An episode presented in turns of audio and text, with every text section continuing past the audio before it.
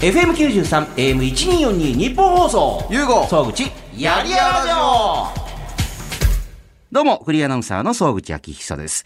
私、総口が元バンドマンで元プロの総合格闘家、そして今は F1 でおなじみのフェラーリとパートナーシップを締結している、えレディオブックなる会社の代表取締役 CEO であり、えーさらにあの、朝倉兄弟がアドバイザーを務める1分1ラウンドで決着をつける全く新しい格闘技の大会、ブレイキングダウンの代表も務めているという、まあ、本当にあの、幅広いことをやっている謎すぎる男、ゆうごさんとお送りしているこの番組なんですけれども。あの、ゆうごさんは今日も、あの、リモートなんですよね。ゆうごさんはい。今日もリモートってなんか、とにかく、あの、ギリギリまで打ち合わせがあったり、めちゃくちゃ今忙しいみたいですね。今忙しいですね。ブレイキングダウンが、あのーまあ、1年間やって、まあ、今回第4回大会で、だいぶよ、よ、催しを変えたんですけど、なんかあの、新章ね、あの、開幕みたいな感じですもんね。はい。まあ、ちょっとかなり今、あの、SNS でもだいぶ盛り上がってましてですね。あの、ブレイキングダウン、まあ、ちょっと説明しますと、あの、朝倉ね、兄弟がアドバイザーを務める1分1ラウンドで最強を決めるという、まあ、あっという間に試合終わっちゃうんですけども、これ全く新しい格闘技の大会、ブレイキングダウン。あの、過去に3回やって、今回第4回目が、この放送終わった次のその月曜日、はい。明日、まあ、日付変わって今日ですかね、行われるんですけれども、もうすでにあの、場内のそのチケットはもう速乾しちゃって、そうですね、あの、秒で売り切れて、あ、そうですか。アベマのペーパービューの方もはい、過去最高の売り上げを、まあ、現時点でもすでにもう記録してると。この、まあね、収録金曜日の夜ですけど。ね、あの、ペーパービューって、基本的にあの、まあ、どのペーパービューも基本的に例外漏れず、あの、当日が一番売れるんですよ。あ、それね、アメリカのそういう格闘技だったり、ボクシングとかも、ほとんどそうらしいですよね。そうです、そうです。やっぱ、当日に8割ぐらい売れるらしいですね。やっぱ見てみようかみたいな感じで、どれどれって買う人多いんですよ、やっぱね。なんで、例えば、あの、その大会で1万枚売れましたっうん。ていう時でも、当日にやっぱ8000枚から9000枚ぐらい売れるあ、らしいそれぐらい違うんですね、やっぱね。そう、全然違うらしいですね。でまあ、あの、ペーパービューってその、アーティストさんのライブとかも全くうんうん一緒で、競技に関わらずやっぱ会場に行かなくていいから、もうギリギリでもいいかと思ってる人も多いでしょうしね。あそうだと思います。別に席順もないし、別に無制限で見れるから。だからまあ、そんな感じらしいんですけど、その時点で、今日時点で、まあもうすでに過去最高。金曜の夜時点で。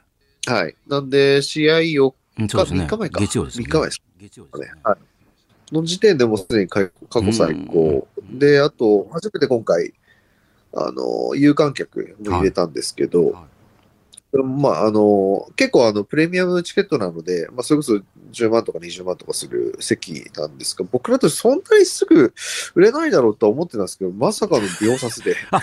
あの、これはいい意味でちょっと見、見通し甘かったな、みたいな感じの。いい意味でね。まあ、いい意味で。ただまあ、運営のメンバーがもう、ひーって感じですけど。ああ、いや、だから、やっぱり、ゆうごさん的にも過去最高の盛り上がりを感じてるっていう。そうですね。あのー結構、まあ、ツイッターとか、あの、各 SNS とかでも、まあ、すごい盛り上がって、いろんな人たちが、ブレイキングダウン、ブレイキングダウンって言ってくれてるので、うん、まあ、相当盛り上がってますね、直、1回目の段階だとやっぱりやってみるまで、何って感じの人たちもいたと思うんですけど。と思います。はい。うん。でもまあ正直その朝倉未来さんのその YouTube のチャンネル、えーオーディション今回初めてやって、今までだと正直3回目までは知らない人と知らない人がいきなりそこで戦ってるのをまあペーパービューで見るというね、のが多かったんですけど、今回ってもう、はい。あのね、再生回数見てもそうですけど、その前編、中編、後編って3つに分かれたあの動画で、もうすでに遺恨が生まれてストーリーが始まっちゃってるんで、結構な試合で。だから当日はほら、ああ、ああっていう感じの試合がたくさん続くじゃないですか、今回は、今回は。いや、だからもうすでに、あの、はい。早く見たいなって気持ちになってますもんね。そう、今までだとユーゴさんに、これとこれはどんな人なんですか？みたいなことをね、聞いてましたけど、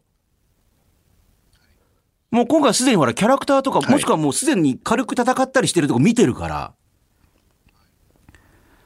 これは面白いそうだなっていうのがもうリアルに感じてますよね、なんかね。そういう反応もすでに返ってきてません？なんかもう。よかった。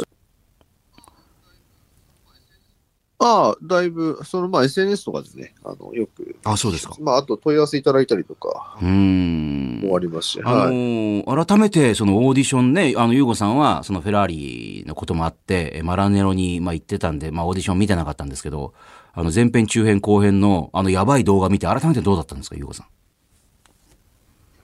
あ、ね、あやばいぐらいなんか面白くなりそうな動画っていう、あの、朝倉未来さんチャンネルのオーディションの。ああ、まああのーまああの動画っていうか、その、その前にいろいろ話は聞いてたので、その現地とかで。うん、まあ、あのー予予想通りというか、はい、あいい感じで回ってくれたなと別にこういう風にあの、揉めてくれって言ってないのに、あの、本当にもう面白いぐらいもう揉めまくるっていうね、なんか、そうですね。まあ。ね、あの、その中で、でも、あのー青汁王子、美咲さん、はいはいはい。ね、あの、この番組にもはいはお話は出てましたけども、これ、あの、青汁王子って格闘技やってたんですか？なんかキックボクシングやられてるらしいですよ。いや、私、青汁王子のなんかイメージってなんかこのホストクラブとかでこう優雅にやってるみたいなイメージが、あとね、ビジネスとしてっていうイメージがあったんで、あの、オーディション見た時になんか急にこう、うらーみたいな感じできたんで、え、こんな人だったんだと思って。ねえ、えーと思って。なんかそんな荒々しいイメージなかったからなんかね、イケメンでお金持ちみたいなイメージがあったんで、戦う、これ、これもまず面白そうですよね。これどうなるんだろうみたいな。これどういう対戦感じになる、予想どうですかこれ？まあ、美咲さんが、あのーまあ僕、この間、今年の頭か、初めてお会いさせていただいて、まあ、ええブレイキングダウンくださいみたいな話をしてて。うん、で、あのーいや、でも、なんか別に遺恨ある人いないしな、みたいな話されてたんで。うん、まあ、でも、ね、その中で、あの、彼、久保さんみたいな人が、でも僕、ああいうの嫌いなんですよね、みたいな。あの、オーディションでも完全にそれで思いっきり言ってましたもんね。あとその1000万企画で2人目の挑戦者だったあの元 E ジャンプの後藤由紀さん。ああ、そうですね。はい。後藤さん。結構いろんな人がやろうやろうって突っかかってましたけど、後藤さんに。後藤さんにそんな使うことました？なんかいや、あのほら、あの、同じ少年院にいたみたいな人とか、ああ、米尾くんね。ありましたよね。はい。はい、あそうですねの、。みんな結構突っかかっていく中で結構、あの、ボクシング歴2年のりょうちんさんと対戦っていう。そうですね。はい。これも面白そうですよ。どうなりそうですかね、これはね。いや、どうなるんですかね。僕はその、まあ、彼らのその人となりは当然いろんなその選考の部分ではいはい。あ調べてますけど、そのええ格闘技をやってるとこ見たことがあるわけじゃないんで。まあ、その、ね。ね、あの、後藤さんは、あの、ミクルさんの1000万チャレンジの時に、その、ね、まあ、ちょっと戦ったというのか、なのか何なのか。まあ、あれはちょっとなんかあっという間に終わってしまって、なんかこの後藤由紀さんの本領発揮までいかなかったっていうね。うん、まあ、いきなりミクルさんってやるってのはね、まあなかなか、ねまあ確かにね。はい。はまあ、でも、そのね、うん、まあストーリーがね、いろいろこと生まれていけばいいですよね。いね。あと、今回ね、そのさっきからあの初の試みのオーディションの話をしてますけども、あの、おせよ山田さんっていうね、はい、はい。はい。おせよ山田さんが、えー、日健くんと対戦っていう。そうですね。はい。あれ、日健くんって今までも出て、日経君は出てます。あのー、2回、二回ぐらい出てますよね。ですよね。で、で、今回2回目、3回目出て、どっちとも負けちゃってて、そうですね。はい。で、今回負けたくないんで、つって、あのー、一緒にオーディション出てた方と、その場でやったんでしたっけ？そうですね。あのそれこそ、何でしたっけ？日健君がやったのは、それこそなんか23歳の、あ、そうです。いや、俺10対1で、俺あの、武器持ってる人そうそうあの、ね1対10で、えーその10人全員武器を持ってる奴らを一人で、あの、ボコボコにしたっていう、みんな、へーっていう。で、その後が、と戦いましたね。ね。うんそしたら日健くんが、あのー衝撃のオーディション会場で KO っていう。うん。秒殺してましたね。日健くん強いんだねっていう感じがみんな、へーっていう感じに。まあ、日健君が強い時か、まあ、どうなのかちょっとわかんないですけど、でも、まあでも、あ、ここで KO。で、これが大瀬山田さんとやるという。そうですね。まあこれは日健くん的にももう、これはここで行かないともう後はないっていう感じですよね、多分ね、これね。そうですね。はい。で、えー、さっきもちょっと出てきましたけども、そのね、い元 E ジャンプの後藤由紀さんを挑発しまくっていた、キックボクシング歴4年の米尾さん。はい。まあ、とにかく最高に柄が悪いっていう。あの、道端ではあまりこう、会いたくない感じのタイプのね、怖い、怖そうっていう、まあ、尖ってますね。尖ってた方で。この方がついにアウトローのカリスマ、ウリタさんとやるっていう。はい、そうですね。ここれもまた面白そうですね。これどういうは試合になりそうですか、これ。どうなんですかね？まあ、あの実際、まあ、いろんな、その、キャリア的、キャリアって言ったらいいのかな？ちょっとわかんないんですけど、はい。あの、売田さんはね、アウトサイダーで試合いっぱいやられてますし、ね第3回大会出ていただいて、ますしえええまあ、実際経験キャリアはあると。うんだから、その、米尾くんはまあ、キャリアは全くわかんないんで、ええ格闘技やってたとは言ってますけども、ただまあ、ああいう勢いある子がね、どういう、あのーまあ、それこそあの、ブレイキングダウン最初始めた時に言ってたように、1分でこう戦略も何もなかったらワンチャン素人もプロ勝てんじゃないかみたいな。いや、だから経歴すごい人が負けたりするんですよね、これね。うーん、ねっていう、そのなんか、ある種の幻想、試合に対する幻想は生まれやすいカードだなと思いますよ。まさにある意味、こう、ドリームマッチみたいな感じもしますけども。あと、な、んんなんでまたこのヘズマリュウさんが今回、いや、そう知らないです。今回迷惑系 YouTuber のヘズマリュウさんは、しかもこれあの、テルさんっていう格闘技未経験の方と無差別級で対戦っていう。そうですね。はい。ヘズマリュウさんの方がまたちょっとやってんですよね。なんか、レスリング、国体に出場されてるんですよね。あ、そ、あ、そうなんですか？確か、なんか僕そういうふうに、あのーテロップで見ましたよ。はい。本当かどうか知りませんけどこまでが本当かヘズマリュウさんわかんないですからね。そうですね。まあ、これはちょっとこう、あの、こっちもニヤニヤしながら見る枠みたいな。はい。ね。どこまでやるのかっていうね。はい。うん。あとその1000万企画で結局あのオーディションで決まらなかったモハン選手。はい。あの、朝倉未来さんがやりたい人募集なんて言ってましたけど、結局これは、あの、朝倉さんのところのはい。佐々木さんあ、そうですね。対戦相手は佐々木さんになりました。とやることになって、これどういう試合になりそうですか、これ？どうなんですかね。あのーね、佐々木さんは今、プロ格闘家としてもやられてらっしゃいますし、ええ、ええ。うん、あの、総合ルールであれば、佐々木さん有利な部分はあるんじゃないかなと思うんですけど、はクルールだったらどうですかね。まあ、もうハンドラゴンさんの方が強いと思うので、あ。なるほど。その辺いろんな見方ありますね、これね。ね、うんまあ、見え方として、まあ、どうなりますかね。まあ、でも、ただ、佐々木さんもスタンディングバウト強いので、はいはいはいはい。なんかこう、ブンブンブンブン振り回してっていうなるほど破それが壊力あるのでね一。発当たればっていうのもありますよね、これね。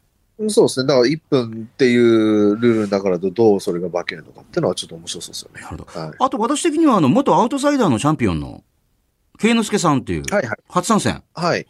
で、これが対戦するのが、あの、ブレイキングダウン第3回大会で、あの、ミドル級ワンデートーナメント。はい。で、あのー優勝したあの、プロレスラーの、井槌さんはい。はい。とやると、そうですね。これちょっと面白そうですね。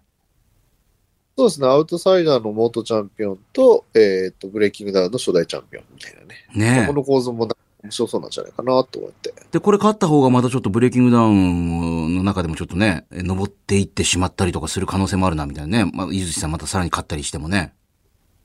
そうですね。まあ、イージスさんはやっぱあの、プロレスラーとしてね、あの、自分のアイデンティティを高めたいって言っていたので、うんうん。まあ、やっぱ前回のあの試合、ちょっと僕から見ると少し消極的な感じがしたんあで、、それは、あの、みんなの中でも、あ、もうちょっとなんか欲しかったかなっていうのがね、勝ったそうそう。とはいえっていう。だからまあ彼はまだ若いので、で、ブレイキングダウンも工業として若いので、うんうん。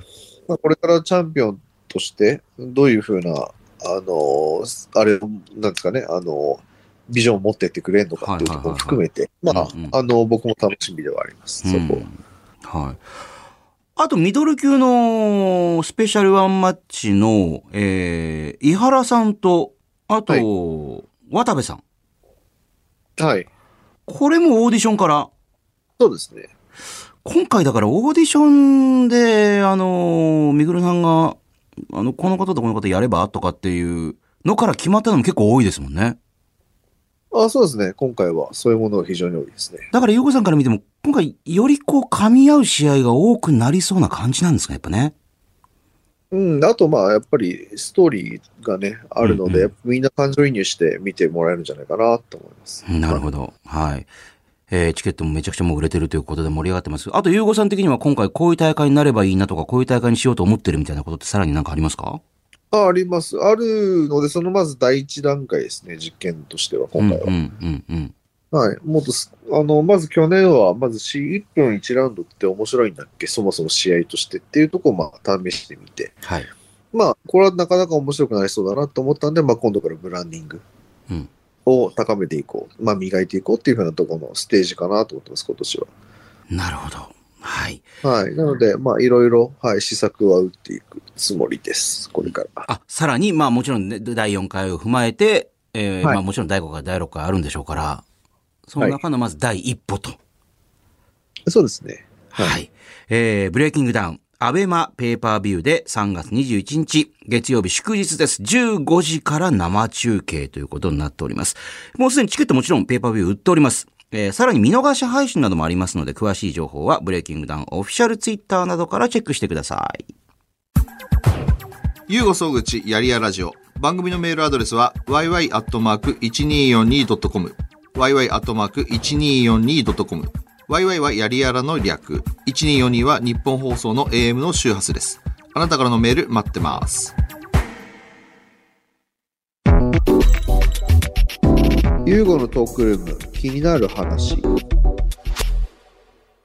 CEO を務めている会社、レディオブックでスマホ周りのサービスから、ね、さっきもお話に出ましたけども、格闘技の大会1分間最強を決めるブレイキングダウンの代表、会員制のバーの経営、温泉の源泉の権利も買ったりとか、あと焼肉屋さんが本気で作った全ての肉好きのための生姜焼き、生姜ない生姜焼きをブランディングしたりとか、あとエステサロンとかブランディングした、もうもういろんなことをやってる優吾さん。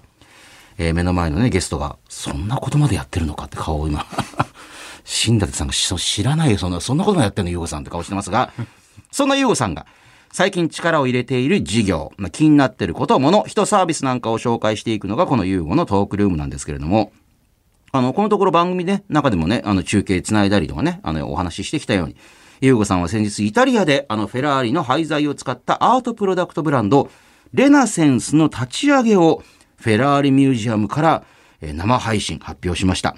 ね、アタッシュケースだったり、スマホケースだったり、マネークリップとかね、え第1弾アイテムのプレオーダー受付期間を終えまして、え来月4月からは一般発売もスタートするということになってるんですけれども、まあ、それを記念してというか、まあ、タイミングよく今日本に帰ってこられたということで、今回はこのコーナーにこの方をゲストにお迎えしました。レナセンスのプロダクトデザインを担当された、えー普段はね、ロンドン在住のプロダクトデザイナーであり、えー私、総口の地元熊本の、えー中学高校の先輩でもある、新舘昭夫さんです。よろしくお願いします。どうもよろしくお願いします。まあ、ね、あ、に、新舘さんっていつ帰ってきたんですか、日本に。えっ、と僕は13日ですかね日曜日に帰ってきました。あ、そしてだから、えっ、と、自主隔離期間みたいなのがあって。3日間14、15、16と3日間自主隔離うん。をやって、えー、17日昨日からあ、あの、いろいろ仕事も始まってるというお仕事始まってお、はゆうごさんともすでにコンタクト取ったんですか？え今日あのゆうごさんには会いました。おオフィスに渋谷のオフィスにあの行行かせていただいて昨日もちょっと行ったんですけど。あ、そうですか。はい。レディオブックのオフィスどうですか？あ素敵なところですね。あのちょっとなんかこうニューヨークのなんかバーみたいな感じお雰囲気で。ニューヨークあのね、あの、高級なお酒並んでるんですけどね、ゆうごさんね、お酒飲まないんですよね。ああもったいないですね。えし新舘さん、お酒飲みそうですよね、すごく。あ僕大好きです。ああ、そう、そうはいですか。ああ。だってあのお酒全然空いてなかったでしょ？まあちょっとチェックはしてないですけど。あそうですか見ました開いてなさそうですよ全然開いね。山山崎とかなこういろいろ。そう、飲むでしょ。ょう。ねえ。素敵なオフィスです。はい。あの、新舘昭夫さん、私直接お会いするのはもう初め、初めましてという感じなんですけれども、あの、ゆうごさん、はいはい。あの、新舘さんって改めてこうやって目の前にね、初めてお会いすると、思ってる以上に顔が濃いですよね、なんか。顔は濃いですよね。すごいですよね。はい日本人には見私同じ熊本なんですけど、あの、こんな顔濃い人周りにいない、てかもう、本当にあの、西洋の方っていう、あの、テルマエロマエとか映画に出てきた、あの、安倍博さんとかぐらい顔が濃いっていう。でも今、新舘さんも、私が紹介した優吾さんがこんなこと、あんなことやって、あの、ゆうごさん、はい。そう、新舘さんってゆうごさんがそのブレイキングダウンの代表やってるとかいうことも知らなかったんで、あ、そうなんですか？ええ、なんかあの、ミーティングやられてましたよね。昨日だったか。はい。あれが何だったかの僕はよく分かってなかったんですけど、今日その話をあのお聞きして、今日知ったという。で、さっきあの始まる前に、朝倉未来チャンネルとかを見せて、なんだこれとかって言ってるの見せたらすごいびっくりした顔でじーっと見てました。おらおらとかって言ってずっと、そう、お面白いなと思って。ロンドンにはないですね。ロンドン、まあ、ロンドンも格闘技あるんでしょうけど、ああいう感じ、やんなこれとかって、えロンドンのあの、柄が悪い人はどんな喋り方？日本の柄が悪い方、ああやって喋りん方をするんですよ？うらーとかって。うんまあそういう喋り方ではないですけど、でもいますよ。柄の悪い感じの人っていうのは。あ、そうですか。へーそういう人を紹介してもらって、ブレイキングダウンに送り込みますか、ロンドンから。ロンドンの悪い人っていう。どんどん悪いいや、人。ロンドンで、ロンドンでやりましょう。ロンドン大会ね。そうそうそうそう。だってロンドンなんかボクシングなんかめちゃくちゃ人気あるじゃないですか。ありますね。すっごい人集まるじゃないですか。見てますから、中継とか。ボクシングはありますよね。格闘技どうなんですか？格闘技は結構盛んですよ。格闘技というか、まあ、あ武道っていうか、ああいうのは盛んですね。あ、柔道だったり空手だったり。空手、柔道、まああと柔術っていう柔術もそうですね。合気道。あものすごい盛んあですテコンドーとか。あ、じゃあ、結構格闘技の素地がある方ってたくさんいるわけですよえね。結構ありますよね。でも結構あのね、すあの、政治家だったり、なんだったりって、そういう人で結構そういう、あの、道場に来てる方多いですよ。文武両道みたいな、そういう日本的に言うと。へええ。そうか、いあの、ゆうこさん的にもなんか、将来的には海外でもやりたいねなんて言ってましたもんね。はい、そうですね。多分1分1ラウンドの戦いって、言語不要じゃないですか。説明する間もないですもんね、本当ね。うん。わかりやすいと思うんですよね。ああ。やっぱり日本のそういうエンタメ、まあまあ、格闘技エンタメって言っちゃいますけど、あの、海外にはやっぱり分かりやすいやつが、あの、うん。受けるんですよ。あの、アマゾンプライムでやってる松本人志さんが始めた、あの、ものすごい面白面白いコメディアンの方々、日本芸人の方々をたくさん集めて、えーはい最後までお互いに笑わせ合って変なことやったりとかね、急に面白いこと言ったりとか、あの、で、最後まで笑わずにいた人が1000万円って企画があるんですよ。へえ。あ、知りません？僕は知らないです。あ、本当ですか？僕も知らない。ドキュメンタルってやつだ。ええああ。そう。これね、今世界各国にそのコンテンツが、あの、輸出されて、へえいろあそうなんですかいろんな国でいろんな国のコメディアンがやってるんですよ。へえ。これ海外版見るとまた面白いですよ。日本だと、あ、こういうので笑わせようとするんだと思って、海外だと、見てて、あの、字幕ついてるんですけど、なぜ今、今の何が面白いでみんな、こうやってやってるから、あの、笑いのツボが全然違うんですよ。それこそやっぱり笑いってほら、まあ、世界各国ね、あの、コンテンツでも共通のもんだから、でもただ笑いのツボが違うだけで、あの、その、いわゆるほら、こういうシステムを輸出するっていう、こういうあの、うん、集めまてあ、ゲームなんかありますそう、お互いに笑わせ合って、だから各国、その国でめちゃめちゃ有名なコメディアンが集まって、お互いに笑わせ合って、笑っちゃダメっつって、笑わなかった人が最後にその、1000万ぐらいのその、賞金手にするっていう。で、1分間の格闘とかって、輸出できそうですもんね、思いっきりね、ゆうごさんね。できると思います。だから僕、最初始めてるので。あの、いわゆるこれ、グローバルに展開でき、まあだから世界中に通用するコンテンツだぞっていう。はい。ねえ、さっき新達さんもこれちょっと面白そうですねって言ってましたけどね。そう、月曜日まで日本にいるんだから見ても、あの、ペーパービューでぜひ見ていただいて。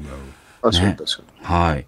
で、さらにあの、新舘さんは、あの、私がね、あの、温泉の、あの、ね、源泉水の権利も買い取り、はあみたいないろんな顔をしてましたけど、ゆうごさん、思ってる以上にいろんなことやってるんですよ。なるほど、なるほど。まだす知らないところいっぱいあるんじゃないですか、いや。もう知らないとこだらけだと思いますけどね。あの、事務所来た時に水飲んでましたよね。ええええええ。あ、あの水ですよ。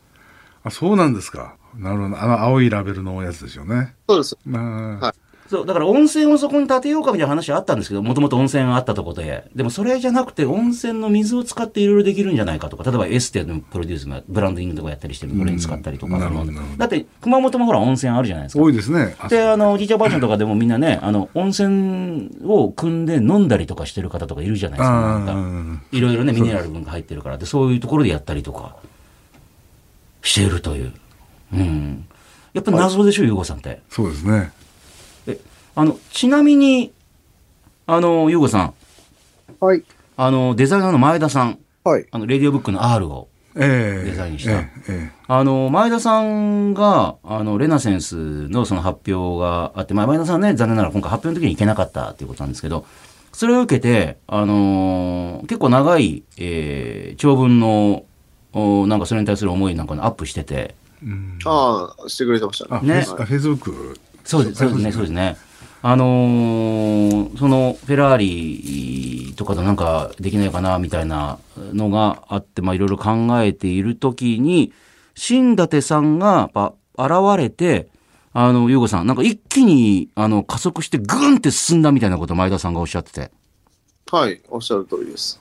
あの、改めて、ゆうごさん、その、新舘さんの、その、どういうところが最初にやっぱな、あ、すごいなと思った瞬間ってあったんですか？あ、この人一緒にやりたいな、みたいな。え、瞬間は覚えてないんですけど、うんうんうんと、まあ、ご紹介いただいてお話しさせていただいて、その、コンセプトを汲み取ってもらう、なんかスピードが速かったなと思って、うーん。うねこういうことやりたいんですよねっていうことを即座に言ってくれたのが、あ、この人、やれそう、みたいな。どうやって紹介っていうか、あの、繋がったんでしょうか、新舘さん。あの共通の知人がいてあで篠原さんっていう方あーそうだそうだいでいただいてはいはいねああ、ええあの、フェイスブック見るといつも遊んでるようにしか思えないイタリアによく行かれるイタリアずっと遊んでるっていう。へえ。え、で、どういう、あの、最初オファーだったんですか、新舘さんには？いやあのーまあ廃材でそういったなんか何の廃材とは聞いてなかったんですけど。あ、そう、あ、そうなんですか？うん、あの要は SDG 的なああ。廃材でその、まあ、プロダクトとかなんかそういうのをちょっと、えーされる会社があって、うん。で、まあ、プロダクトデザイナーを探してらっしゃると。でそれでちょっとあの一度ご紹介させてもらえませんかみたいな話が来たんで。あぜひぜひみたいな話で。へえ。で、オンラインかなんかで、あいやあの時はだから篠原さんから電話かかってきて、ん。まあ、篠原さんがあの優子さんの方にコンタクト取られて、うんうん。えー会いましょうという話になって僕があの出かけてあったという話。ど、どこだったんですか？な事務所であのレディオの事務所にあ、ロンドンいや僕はその時はね日本にいたんです。のあそうですか。ええ東京に東京にいた。あじゃあ東京にいて、えー六本木のハイアットかなんかで篠原さんたちと会って話をしてて、でそこでそういう話になって。でもう僕は次の日にあの帰ろうかなと思ってたんですけど、まあ、それがあったんでちょっとの伸ばして、ん。滞在伸ばしてで会いに行ったっていう話なんですね。え、で、その優吾さんが言ったコンセプトを、なんか、さっと分かってくれたっていう話ありましたけ？ど、うん、あのいやなかなか面白いなと思って。どんな話がそこであったんですか、優吾さん。こんなことやりたいんだって。うん、あのーそうですね。要はその、まあ、感覚的なもの、まあ、具体的な製品ではなかったんですけどね、でで、まあ、そこにコンセプトが、まあ、ちょっと見え隠れしてる部分があってなんですかプロジェクトの背景になるものっていうのがその、まあ、SDG の考え方であったりとか、まあ、僕そこちょっと興味あったもんですからそれとこう掛け合わせるとすごい面白いなと思って。でそれでまたあのあのユーゴさんの方も要は、まあ、僕たちタクタイルフィーリングって呼んでるんですけどそういったことをすごい考えられててそういうのをやりたいんだみたいなですごくなんかそこら辺の波長がちょっとこううまくあってあ面白そうだなと思って。うんそこでこういうプロダクトみたいなことはまだ全然出てこないわけですもんね。なんか、こういうの作ろうかみたいな。うんそれはなかったですけどもでいろいろまあそのタクタイルっていう要は日本人間の五感に、えーダイレクトにこう訴えられるような感覚のある、まあ、アート的なプロダクトっていうような話をされてて、うんあ面白そうだなと思って、あじゃあぜひややりましょうみたいな話で、え、ゆうごさん的にはなんかその、まあ、結局、あの、発表されたレナセンスっていうのは価格帯的にも、かなりやっぱりその高級なものじゃないですか。まあ、そうですね。実際に手作りとかもやっぱやってるし、漆の工程もあの結構大変な工程もあるだろうし時間もかかってますからね、まあ安くはないですよね。でね。えでも最初から優子さんの中にはもうそれぐらいお金とかそういう値段とか関係なく、あの、いいものを作るみたいな気持ちってあったんですか？あ、もちろん。だって、廃材って、はあの、フェラーリから取れる廃材って無限なわけないので、うんうんう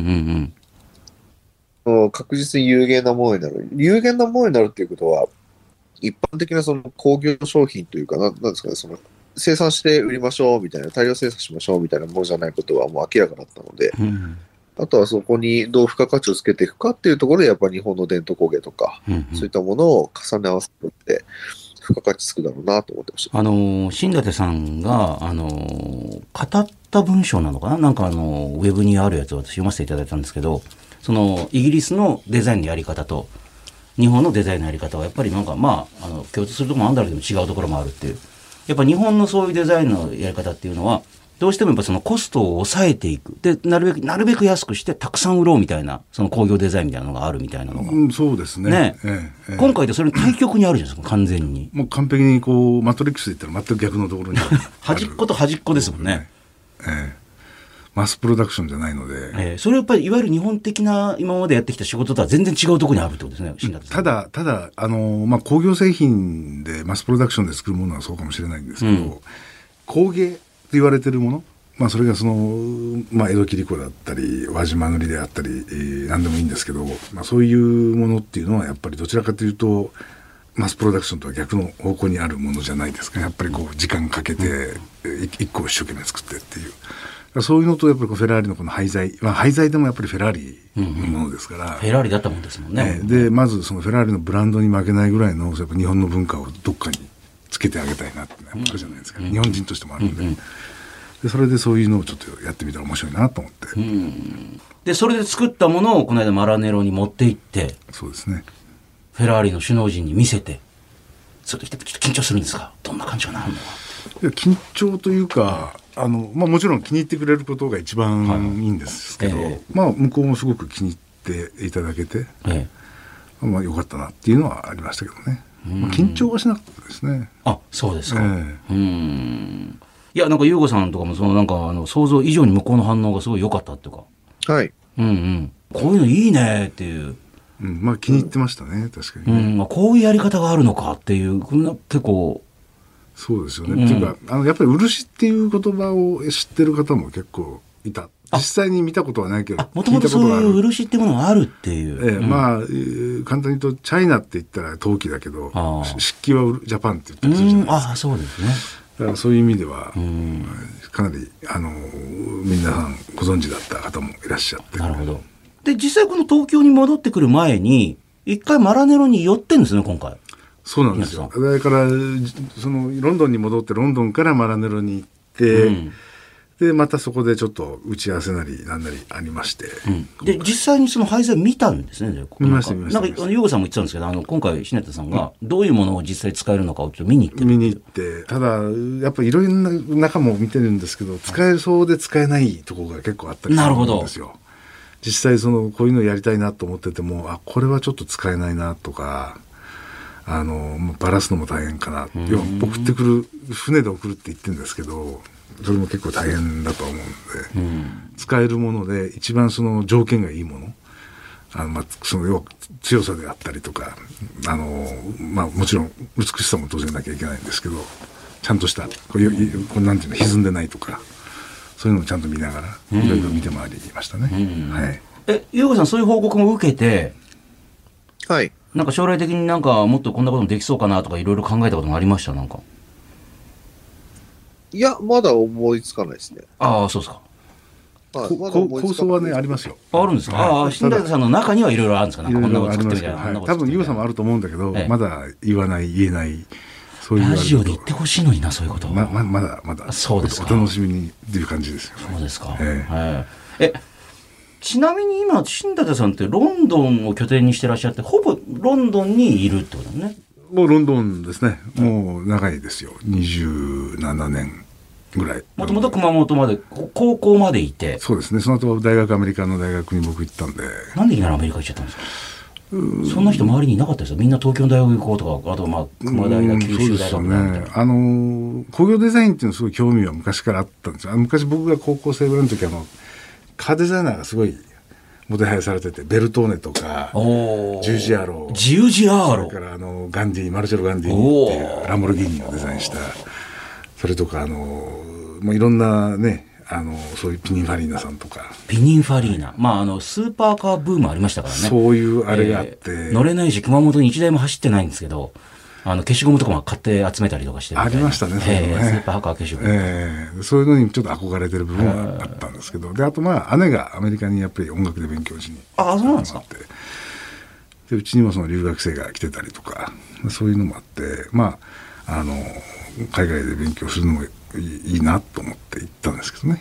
で、そこからこのイギリスに渡って。あ、そうか、なんか日本に一回就職して、ええそうですイねで何年かいてでそれからあの僕がアメリカの大学の時に勉強してた教科書を書いたディック・パウエルっていう有名なデザイナーがいるんですけど彼から誘われてイギリス行ったんですよ僕はうーん。でそれからイギリスに住んでその会社でディック・パウエルという人の会社で、えー、45年働いてでも僕は永住権取れてでもあとはもうそのシニアデザイナー僕初めての外国人だったんですよね。なるほど。で本当にもうなんかこうイギリス人しかいないそこに僕がポッと入ってたんで。でそれでシニアデザイナーまでなってもうその上がないじゃないですか社長なんで。自分で会社を起こそうかなと思って22年前にイギリスで会社を起こしてって形なんですよね、うん。で、今、イギリスにも27 7年になりますね。はい。で、日本でも仕事をしながら、まあ、イギリスの仕事もしてっていう。そうですね。だからもう今は、まあ、このプロジェクトもあるし結構日本、まあ、コロナになってからだいぶこっちで足止め食らったものもあったので、2年間の間に。でやっぱり向こうイギリスはそのブレクジットもあって景気もちょっと下がってきてるっていうのもあるじゃないですか。いろんな条件いいで、よだからそういう意味では日本ってまだ今のところその確かに二十何年間その景気後退があって給料、給料上がんないとかね。ありましたけど、えあのまあ、それでも皆さんちゃんとやってるじゃないですか。あ、そうですか。やっぱ海外から見たら。うん、そんな感じしますね。ああそうですかええでやっぱり景気はまあ良くはないん景気がいいのか悪いのかよく分かんないですけどお悪くはないと思いますよ。そうですかもう悪いとこは本当悪いからうーん結構日本はまだ裕福な国ですそうですかよね。安全だし。ただ、ゆうごさん。はい。あの、ゆうごさんから情報を得たんですけど、あの、新舘さんはやっぱロンドンです。あの、セレブな人脈を持ってるってゆうごさん言ってたじゃないですか。ああ、布袋さんとかですか？布袋寅泰さんと友達だっていう。まあ友達というかお世話になってますね。あよく完全にセレブじゃないですか、それ。飲み飲みによく連れて行ってもらったり布、袋さんに、あと食事一緒に行ったりとか。ちょっと待ってください。あの、新舘さんって、今おいくつでしたっけ？僕56であと今月の31日に57になりまあ、誕生日は別にどうでもいいんですけども。完全にボー、ボーイ世代直撃じゃないですか、それ。でもね僕ボーイ知らないんですよ。なんで知らないんですか？アメリカにいて全く知らないです。だってみんな多分同級生とかってみんなボーイ大好きですよ、絶対に。いや僕の世代はボーイじゃなかったですよね。あれ、そうですかいやいや、そ、そこ乗ってこないんですか？布袋さん友達なのに。いやで最初に会った時に、あの本当僕布袋さんの曲も一切知らなかったんですよ。日本にもあんまりいなかったいから。ないしっていうかもうだってせ80年代半ばからいないわけでしょ？だから全然知らない。で僕洋楽が結構好きで聴いてたんですけど、はい。もう80何年からずっといないわけだから全くでその当時はインターネットなんてないしあ全然知らずに会った時にあの「すいません」と「僕知らないんです」っていう。ただ布袋さんが作ったあの「キルビルの」きテーマ曲はい。あれは知ってたんですねあの、バトル、そうですね。バトルなんとかねィズアウト、えオーナーなんとかとか言いや、ごめんなさい。あの、そういうとか、なんとかって、あの、新舘さんも知らないじゃないですかね。今だタイトルは知らない、ええ。タイトルは知らないけども、映画を見てるから。映画の曲だっていうのは知ってるんですよ。でそれであの曲ですよねっていう話ですごい盛り上がってあれはねイギリス人でもみんな知ってるんです。これでも、ユーゴさん前ね、布袋さんがおっしゃってたんですけど、海外のあの、フェスに出て、いきなり、なんか一曲なんかやったんだけど、やっぱお客さんも知らないから、うん？って顔してて、でも、あのーそのキルビルのテーマの、あのーイントロ始めたら、遠くからも人が、うわーって走ってきたっていう、なんか、うわーだ、あ、もうこれ本当みんなしやっぱりそれぐらい知ってんだと知ってますよまあ普通にメジャーリーガーとかの、そのメジャーリーグの、なんかそういう打席に立ったりで、あの、イニングの間なんかダーン流れたりするぐらいもサッカーもそうですヨーロッパでです。だからどこの人の曲かとかみんな知らないぐらい多分ね、だ知ってる曲だけど誰が作ったとか知らないぐらいの感じかもしれないですけど、もしかしたら。布袋さんがね前あのおっしゃってたけど一回なんかのギグでやった時にあれをやったらあーなかなかそのコピーうまいなっていう。それ俺の曲なんだけどって言ったっていう話。あ、なるほど。あだからそ、だからそれぐらい、あの、著名な曲ってことですよね。そうそうそうお前あれ、いいじゃん、なんか、いや、いやオリジナルだっつってんのっていう。僕の曲です。はあ、布袋さんと、すごい言い方ですよ。なんかお兄さんみたいでなんかすごい。まあ、背でかいですしね。布袋さんの方が年上なんですか？年上です。僕より3つあ、じゃあもうすぐ還暦ぐらいいやいやもう。還暦なられてましたよ確か今年ええあ、でもそうか。だってあの、僕が聞いてた、その、例えば、ビーズとか、はい。まあ、それこそね、あ総口さんの福山さんとあ、か、あとね、一緒にいる。ね、あの、隆一さんとか、あと、あラルクのね、ラルク。とかも、確かに全員もう50代ですもんね。大体みんなもう50超えてきてるぐらいの感じですもんね。ハイドさん確か68年か9年でしたよ。あ、じゃあ52とか3とか。でもそう考えたら、その、僕らが聞いてた世代のその、ミュージシャンってほとんどだからもう50以上なんですよね。まあ、グレーのメンバーももうやっぱ50になって。ごめんなさい、新田さんね、わかんないミュージシャンの名前がたくさん来てる。これ日本では超ポピュラーな方々なんですよ。新田さんが急に、うんわかんないな。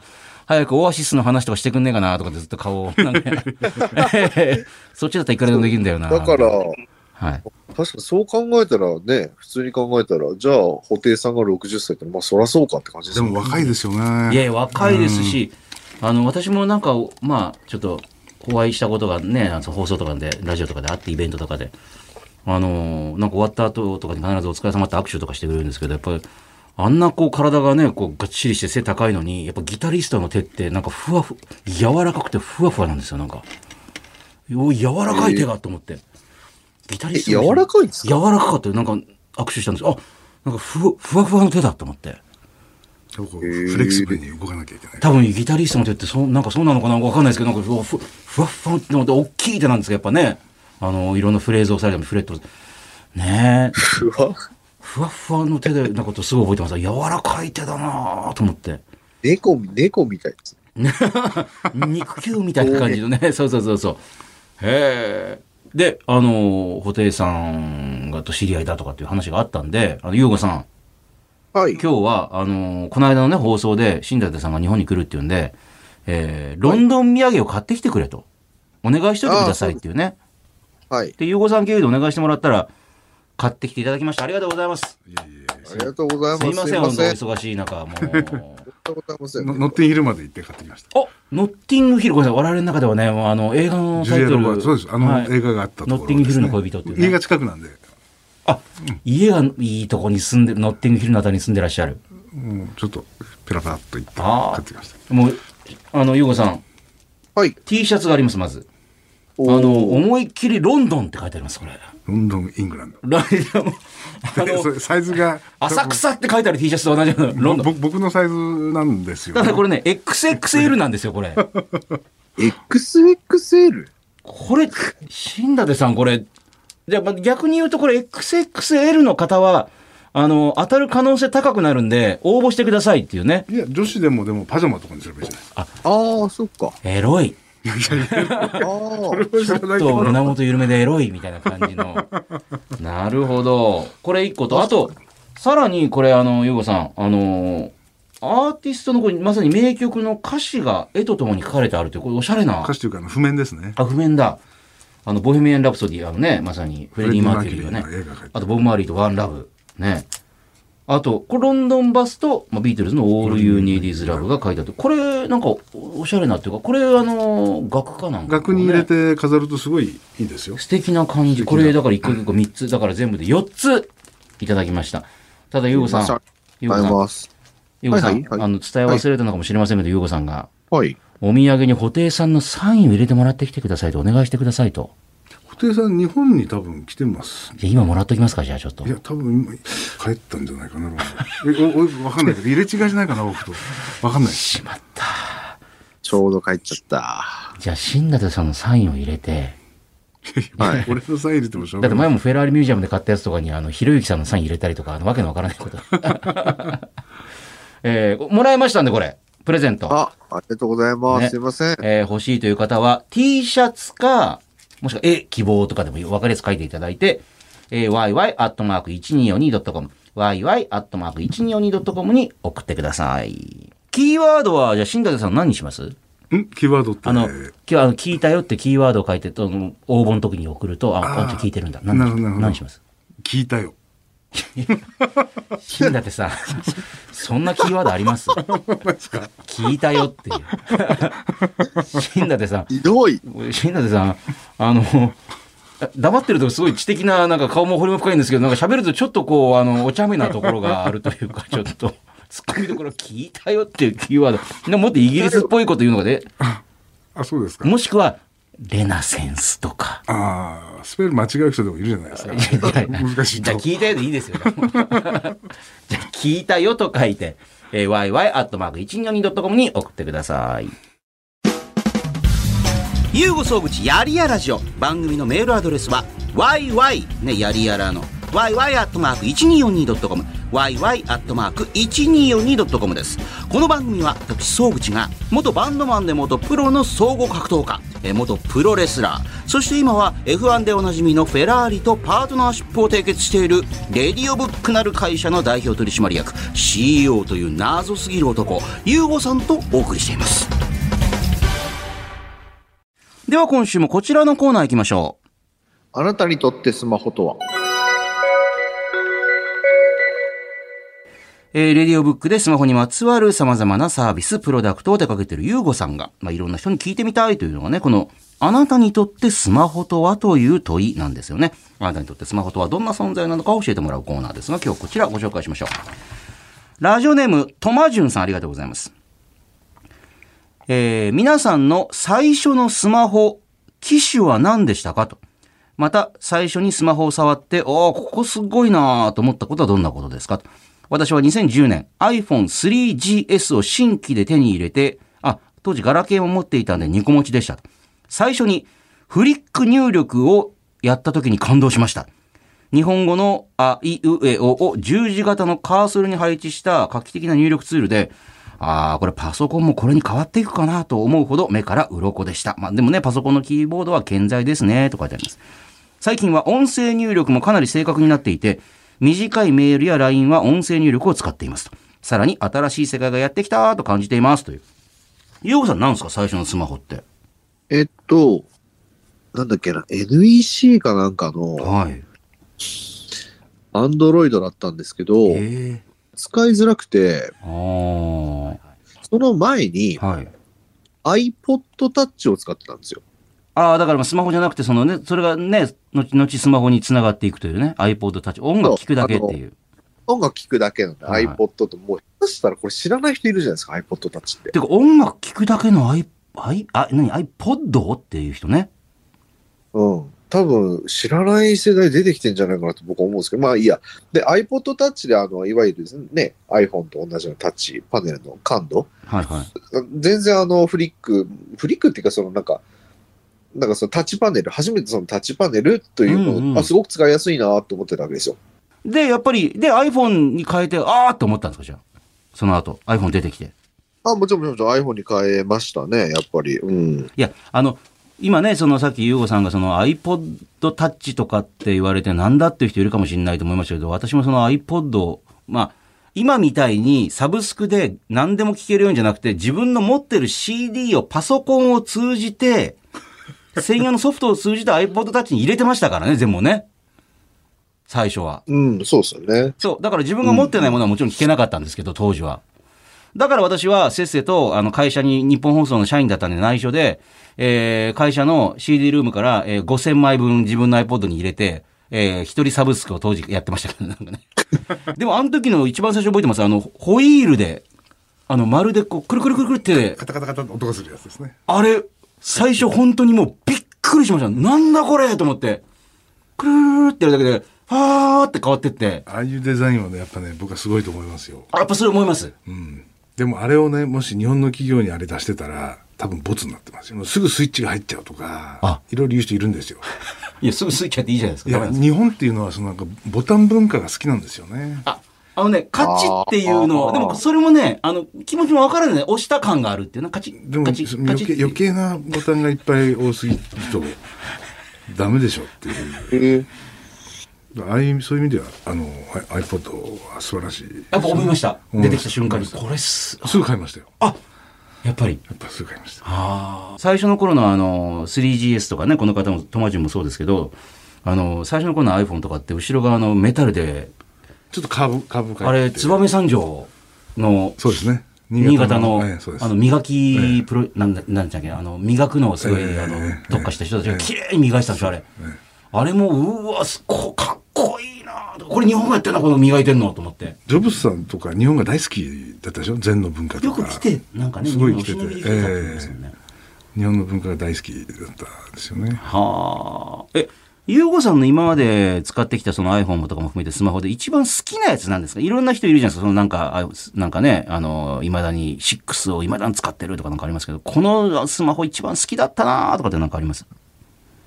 別に僕、どれが一番好きだったなは特にないです。あーまあ、あその、強いて言うなら別に iPhone は、もうずーっと、多分、わかんないですけど、ね、Apple がこのまま別におかしくならなければずっと iPhone 使うんじゃないかなと思いますけど。あ僕は iPhone を使い始めたの2015年ぐらいなんですよ。あ。あ、そこそこすお遅いというかいやね。でもスマホは早いですよ、僕は。あはい。ブラックベリーっていうのを、出た。あの、日本ではそんなでもなかったけど、海外のあのビジネスマンがなぜかめちゃくちゃ使ってるっていう。両手で そうだよ。カチカチしながら打つめちゃくちゃ早かったです、打つのが。あれ、なんかまた一回なくなってまた復活する。いや、でね、僕はずっとブラックベリーを最初から使ってたんですよ。ああ、キーボードがもともとガチってあれですよね。で、その後ね、あブラックベリーもあの、要は iPhone みたいにタッチパネルに全部変わって、あって。それも使ってました。あ、ブラックベリー大好き派。っていうかみんな iPhone だったから、はいなんか同じになるのが嫌だなっていうのがあって ちょっとあの、あうん、ヒゴモッコスみたいなあ。あ、これヒゴモッコスって急に言いましたけど、熊本の人はなんか他の人と同じなのを嫌うみたいな、そういう昔ながらのそう郷土のね、あの風土があるっていうのを言うんですよね。まあ、よく言われる同じの、同じの嫌だっていうね。まあ、まあそういうのはあるかどうかわかんないけどでもなんまあかみんなが iPhone だからっていうね。でまあ、プラス僕はずっとそのブラックベリーを使ってたわけですよ。両手でキチーっんですよね。ええ。あれはなかなか良くてああのまたあのフィジカルキーじゃないですか。はい。タクタイルフィーリングなんですよ。本当にカチカチカチカチこうやって。前も聞きました、タクタイルフィーリングですね、なんか。ええ。あのカチカチ感がすごくタイプしてるみたいでよくってですね。なるほど。いや、だから、あの、発表されたレナセンスのアタッシュケースとかもこう、なんか見てて、もう私実物触ってないですけど、多分閉めたり開けたりする時だけでも気持ちいいんだろうなって見てて思いましたもん、なんか。ねあとはこのバチンっていうバチンっていうのすごいなんか気持ちいいんだろうなと思って。いい感じですやっぱそうなんですか？ゆうこさんそうなんですかやっぱり？はい。そういうところを、はい。あの、しっかりやっていただくようにオーダーしてます。はあ、開けたり閉めたりするだけでも快感を覚えるっていう。ねえ、はい。このコーナーではあなたがいつ頃からスマホを使っていて、今は主にどんなアプリやどんな機能をよく使っているのか、そしてスマホはあなたの生活や人生に何をもたらしたのか、あなたにとって今スマホはどんな存在なのか教えてください。ちなみに、あの、新舘さんはアプリどんなの使ってるんですか？ポケモン GO とかやってないんですか、全然ゲームしないですね僕は。あ、そうですか。ええ。何やってるんですか？いやもう電話電話として使うだけ。え？メッセージを送って画像を送って。スマホの心臓部分からしたら、ももううちょっと使えや、俺を。電話してってはいいう。あの、見えないんですよね、スマホあんまり。その字が小さいし。あの、ロー、ローガン。そうそうそうそう、老眼。ローガンえで、老眼鏡はかけないと。かけたくないなみたいな。まあ、持ってるんですけどね、胸元におしゃれにかけてますけどね。でもなるべく使いたくない。もう意地だ、意地でも、もう。こうやってこうやって。えー だから、アプリもあんまり使わないねということですね。わかりました。このコーナーメールに件名、カタカナ、スマホと書いて、yy.1242.com まで送ってください。じゃあ続いてこちらのコーナーです。ゆうごさんだったらいくらで買いますか？えー収録終わりで練馬に会社を急に買いに行ったりするんですよ。今から会社帰ってくるわ、とかって。あ、あ、あの、どうしました？って言ったら、あ、買った買った、とかっていうね。えーまあいろんなものを買う。まあでもそれも価値を見出せれば買うというね。えーそんな優吾さんに、これならいくらまで出せますか？というお題を募集しているのこのコーナーです。今日は東京都の江東区25歳川嘘さんありがとうございますと。ドラえもんのどこでもドアの使用量。ごめんなさい。しねさん、ドラえもんって知ってます？知ってますよ。ああどこでもドアって知ってます？知ってます。ドラえもんの声どんな声かって覚えてます？大山なんとかさんでしたね。大山信代さんもねとっくの昔引退してますね。ああそうっすかええ相当昔、やっぱ80年代で止まっ、もう前で止まってますよ、やっぱね。いろんなものが。ええどこでもドアの使用量。ね、海外に仕事で行くことも、ゆうごさんなら一回ガチャって、いくらぐらいまで払えますかっていう。ゆうごさんどうですか？わあ、難しい。一回一。回っすよ、ね。だから帰ってくるときはまたね。でもだってもう、ジェット、プライベートジェットだろうがなんだろうがもうそんな時間なくカチャですから。で、カチャって帰ってくるって。一回しか使えないってことは、はい往復できないんで、あ、まあ、1回に月って書いてありますか ?1 回に月。あ、一回に月ですか？もう同じお金払えばもう1回、100万。あ、い、え、うん、うん、え、ああ、一回に月ですかカチャ。で、じゃあ帰ってくるの200万ですね。カチャでまた帰ってくるから。でも一回100万ぐらいじゃないですか？全然いけますか？だって全然いいじゃないですか？だって、ええアブダビ、アブダビ行こうガチャで200万でしょ。超楽じゃないですか？そう普通にビジネスとかで言ってたらそれなりにかかりますからね、往復でね。で、プラス、それだけじゃないですか。時間も取られるじゃないですか。しかも、ゆうこさんなんかあの、いわゆる旅の旅情っていうかね、途中の風景楽しんだりいらねえっていうタイプですもんね、別にね。あまり興味ないんで。しかも向こうに行っても別にそのビジネスに興味があって、それ以外のことにはそんなに興味がないっていう観光に。えーだそうなんですよ。それどこでもドアぴったりでしじゃないですか、ゆうこさん。ピッタリピッタリピッタリだから、だってあの、シンガルさんとうちの経理のミキシーも、はいなんかエジプトの、なんでしたっけね。なんかエジプトの？見に、そうそうそうエジプトトリノで博物館？あ、トリ、トリノ？エジプトの博物館があるんですよ。トリノに。だってもう、あ、そうかそうか。あ、いや、えええ特化したエジプトに？うん、エジプト、えー面白そうエジプトからその持ってきてるんですよ、まあ、あの、イギリスもそうですけども、あの、ね、いえーエジプトのものをどんどん持ってきてますからね。えー結構ね、でもすごい展示が。そうですか。だってロンドンのやつもすごいでしょ？だってあの、大博物館。うん彼らに言わせると、トリノの人に言わせると、ロンドンのよりも、すすごいって言われてたんですよ。はいだから見に行きたいと思って行ったんですミキシーさんと二人で？行きましたけど。ええでもね、え結構すごかったですよ。あ、そうですか。うん充実してました。え？えなかなか素晴らしい。そしてそういう時に、この YUGO は行かないと。横さん仕事してたんじゃないかな。そうっすね。でも行けたとしても、あんまりええあんまり興味ない？観光に興味ないんですよね、僕。まあ観光というか、そういうほら、アート的なもの見るって結構面白いものあるじゃないでもそこに行ってしか、まあそれ観光の目玉でもあるけど、まあそうですねそこにしかない博物館だからっていう。うん、確かに確かに。ああ、そういう視点はちょっと考えてなかったかもしれないですね。はあ、でもどこでも多分それって、うん。それって多分、それが見たいってなって多分は動くと思うんですよ。あ、なるほどね。うん、ピラミッドが見たいと思ったら多分行くと思います。ピラミッドだけを見て帰ってくるっていう。だと思います。じゃあ、ますますやっぱりどこでもドア。そうそうそう。だから僕は、あの、とてもどこでもドアはありがたい存在じゃん。本当に、本当にできる。新舘さんもさっきね、放送前に聞いてたら、あの、今はね、コロナだけど、昔はあの、イギリスから、あの、どこ、どこでしたっけ？香港に日帰りで行ったことがありますよ。日帰りというか一泊三日ぐらいですけど。止まらずに。ええ朝着いてミーティングして夜帰ってくるっていう。これ、どこでもドアどうですか？いくらまで出せますかこれ？あそういうのだったら、やっぱり100万円といけますかやっぱり。出しますよね、やっぱり。ガチャって言って仕事して、またすぐガチャって帰ってくれるっていう。はあ。時間ねえ、疲れるじゃないですか。いや、だから、ゆうこさんなんか、新舘さんにも聞いたんですけど、あの、新舘さんも、要は、なんかドバイじゃなくて、また変な航路でこう、日本に来ちゃって。いや、そうですよ。うん。僕はエアいやフランス。新舘さん、あれっすよ。あの、帰りの時より行きの時がひどかったですよ。あ、来るとき。そうそうそうというか、あの、飛行飛行機が飛ばなかった時でしょ。そうそうそうそう。成田から。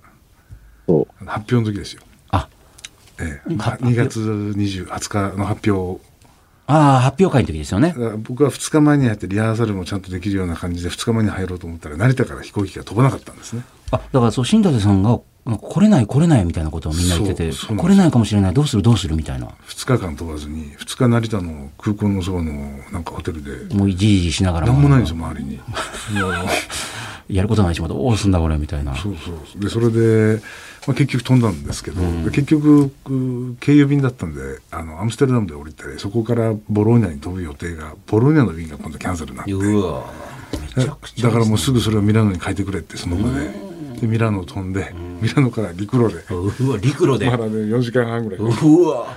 いや、さっき言ったら今回もなんかそのドバイ経由して帰ろうと思ったら、ドバイを経由するやつの、その、値段がね5倍ぐらいになってるんですもう今急に5倍ぐらいになったっつって。5倍。すごいですよもうひもうなんかあの便が少なくなって減便してるし。そのウクライナの情勢もあってね。でみんなやっぱり日本に行きたいじゃないですか。帰りたいとかいう人もいて、もう結構満席になっちゃうから、ああ、そうですか。まああの、まあ、航空会社の事情もあるんでしょうけどあ値段が。信じられない。だってあのエミレーツとかあ、ドバイの。ドバイ系なんですけどね、あの岩さんはドーハ系でしょ、ん。だからカタール、エミレーツとかね多分あの見たんだけどエコノミーでね4600ユーロとかなんですよ。それいくらぐらいですか、それ？60万、65万ぐらいエコノミーでええでこんなの乗れねえなと思って。そりゃ全然気楽に来れないですね、それね乗れないですよ。え普通でもね、多分1000ユーロぐらいだと思うんですよね。えいや、ちょ65万とえビジネスですか？みたいな一瞬なんか値段でビ。ジネスがね、見たら5600ユーロで、エコノミーが4600ユーロでした。もうこんなもん高物買えないよって思うじゃないですか。だから、まあ、いろいろ探して。ええまあ今はね、っていうね。えー、ちなみに今、ドラえもんの声優さんは、水田わさびさんです。初めて聞きましあ あ、わかんない。ああ、ね、ありがとうございます。えー、ゆうごさんなら、ね、これにいくらまで出せ、いくらまでなら出せるのかというお題を募集しております。メールは懸命にひらがな、いくらと書いて、yy.1242.com まで送ってください。では、こちらのコーナーも行きましょう。いまいちピンときてません。そう、あの、レナセンスね、あの、フェラーリの廃材を使って、新しいプロダクトを作ったりとかしながら、新田さん、あの、ユーゴさんは、当初そのフェラーリとパートナーシップを結ぶなんていう時に F1 を見たんですけど、同じところをぐるぐる回っていて、どこが面白いのかよくわかんないなとか言ってたんですよ、なんか、最初は。でも実際見てみたらね、人間ドラマだったりとかっていう、ただ、あの、車が走ってるだけじゃない、面白いなってなってったんですけど、最初は、あんな世界的にあの、人気のあるモータースポーツをピンと来てなかったっていう。そういうことありますよ、なんかね。ええありますよ、なんか、新達さん。みんなが面白いよねっていや、わかんねえなとかって。ああ、あのー、何ですか、女の子のグループみたいなやつ。女の子のグループみたいなやつ。なんか、なんとか、え AKB とかあるじゃないですか。あまあ、すでにもう日本ではね、AKB ちょっと落ち着いてきて、あそうですか今、乃木坂とか、あのー、欅坂から桜坂になったり、日向坂になもうったり。全くわからない。そうですね。よあ女の子がワイワイいるって何十で人もいいっていう人が多分いると思うんですけど、面白いでわからない。まあ知らないっていうのもあるんだけど、わからないですよね。まあ、イギリスにもガールズグループいますけど、あんなに40人とかいるグループないですもんね。ないですよね。アイドルっているんですか？アイドル。アイドルっているのかな？まあ前もほら、スパイスガールズとかね。まあアイドルっぽい人気もあるというか、まあ歌ももちろんね、それは。あアイドルなんですか？スパイスガールズ。いや、アイドルじゃないんじゃないですかね。あれそうですか？人組、ガール、ガールズバンドって言われてる。向こうであの、バンドって演奏しなくても、こうグループになったらバンドって言うんですよ、そうか、スパイスガールズね、あバンド演奏して演奏しない。ちょっとちょっと踊ったりとか歌ったりとか歌。ったりとかですよね。それは、それはわかるんですか？スパイスガールズって僕がちょうどイギリスに行った頃ですよ。流行り始めてた。はい、ワナビーとかがドーンとそうそう、あれが90、多分5、6年でしょ、その時は何スパイスが好きだったんですか？何スパイスかね、僕が好きだったの。わかんない。やっぱりちょっとピンときてなかったっていうね、やっぱガールズグループにはね、わかりました。はい。それを送ってもらってます。今日こちらです。東京世田谷区の28歳、おかきさん、男性の方、ありがとうございます。僕がいまいちピンときていないのは、ネットのユーザー評価ですと。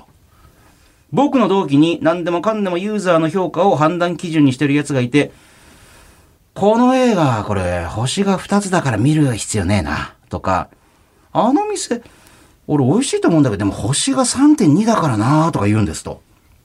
映画なんて他の人の評価低くても自分に刺さる作品はあるし、自分が美味しいと思うなら、ね、星が3.2だろうがどうでもよくないですか？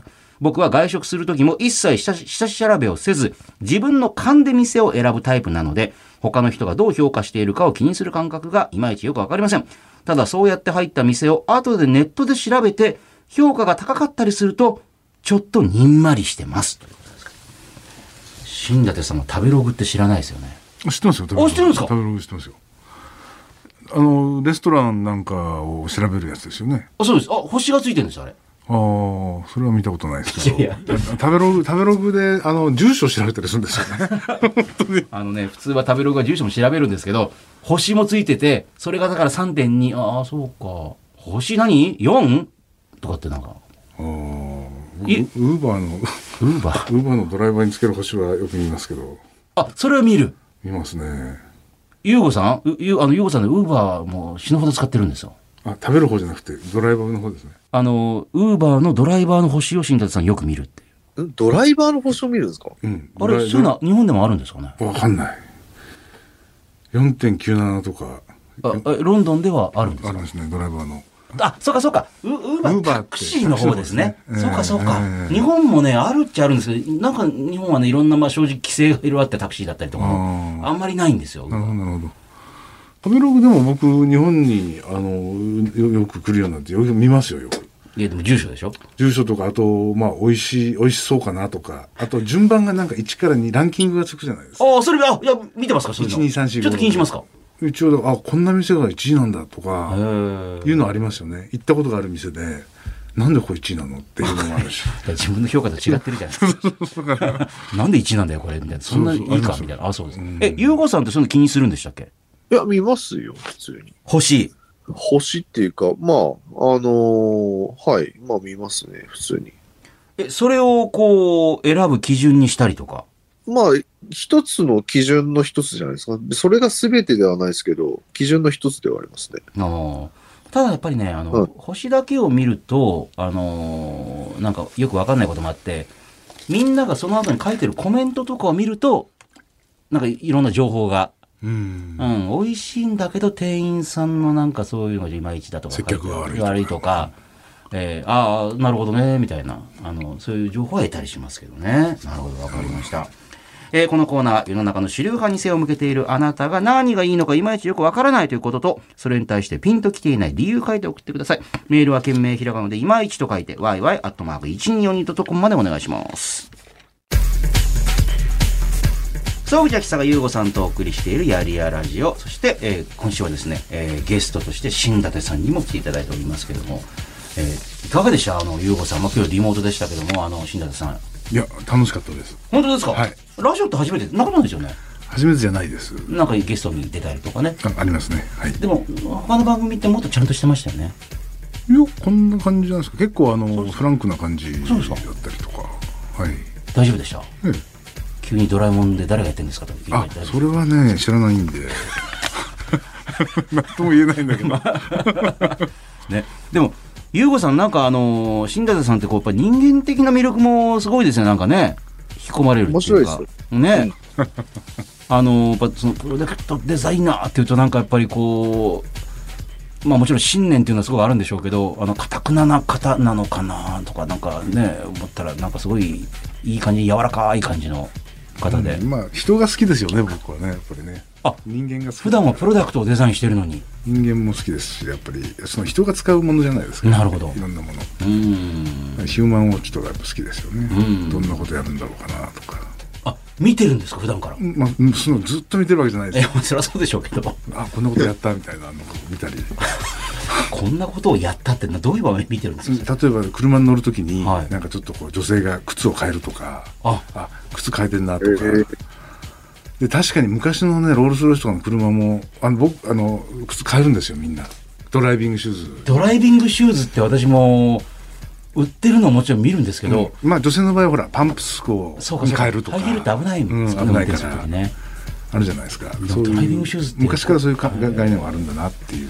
あでもちゃんとそうそれイギリスの方イギリスとかあ。やっぱそういうお国柄というかあドライビングシューズ履くんだっていうでよくあのドアが降っていて、ハイヒールだけをポッと置くんですよ。最初にそれが見える。ハイヒールだけが見える。はドーッて足がスッと出てきて、かっこいいなって思ったりしますけどね。ああそれはちょっといい感じだと見ちゃいますこれね日本に来てもじゃあ日本の人をちょっとああなるほど日本の今若い人こうなんだってこと見たりとか、ああちなみに新舘さんってこれからあのレナセンスのことも日本でまだしばらくやりそうですね。だってその漆のねそうですね。輪島の方に製造元も当然あるんで。あ輪島の方に行ったりとかしながらっていう、えええ田舎にも熊本にも帰って帰ります。明日熊本にはちょっと行きます。